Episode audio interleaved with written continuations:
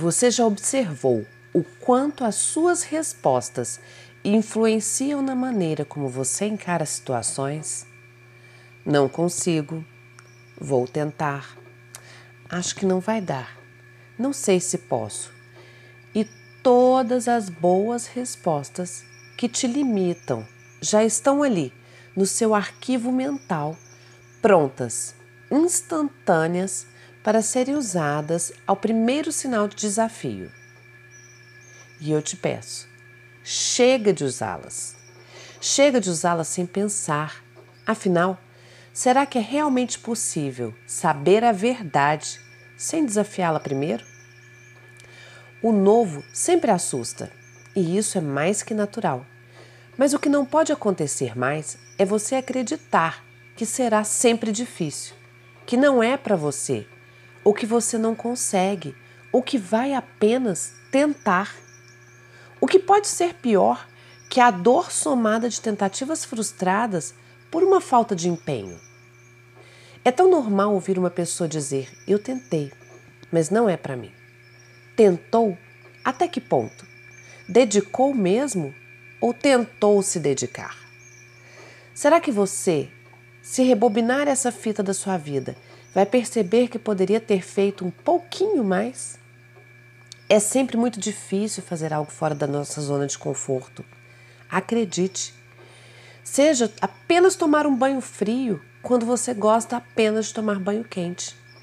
A gente adia, a gente tenta, a gente dá até um jeitinho, mas finalmente conclui: não é para mim, não é mesmo?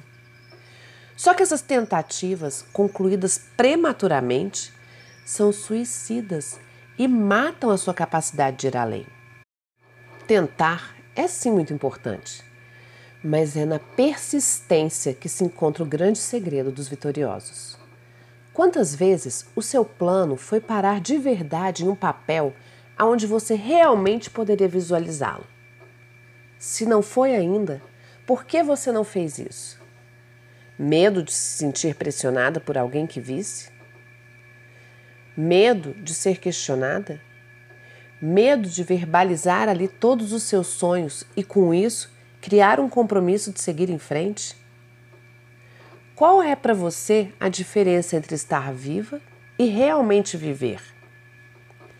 Quando você acredita que será a hora de parar de calcular riscos e recompensas e finalmente mergulhar de cabeça e ir em frente para conseguir o que você realmente quer. Se nós aprendemos com os nossos erros, por que, que a gente está sempre evitando cometê-los? E eu te pergunto: em cinco anos a partir de agora, você vai conseguir se lembrar do que fez hoje? Se não for, é porque não foi incrível e fora da sua rotina. E sabe por quê? Porque você está ali, na média, tentando, sem se entregar de verdade. Então, pare de fazer coisas medíocres, dê um salto maior. As decisões estão sendo feitas agora. E a pergunta é: você as está tomando por si ou você está deixando de tomá-las em detrimento a que os outros pensam ou aos seus medos? Porque se for assim, eles tomarão essas decisões por você. Eu sei que somos todas dotadas de um potencial incrível que se esconde atrás dos nossos medos e desculpas. E se você passar a trocar esses medos por ações, nenhuma desculpa, por melhor que seja, vai te convencer a desistir de lutar. Pergunte apenas o que é preciso fazer para chegar aonde eu quero. E chega de uma vez por todas de usar pensamentos como eu já mereço, hoje eu estou me sentindo assim ou assado, é a TPM, eu não dormi bem, está calor, está frio ou qualquer outra outro tipo de pensamento. Assim como também chega de se perguntar: o que eu faço agora?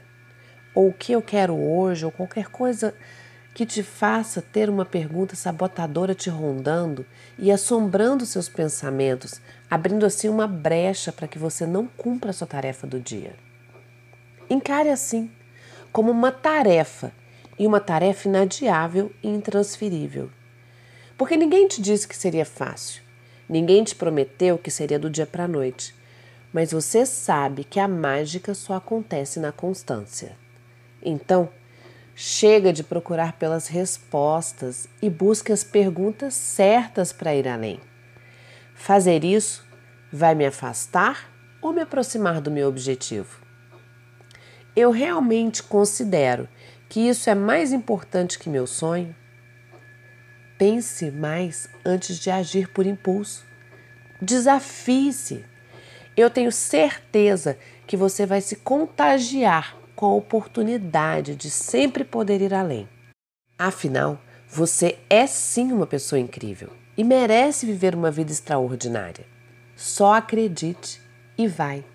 Com muito amor, da sua coach, Roberta Frois.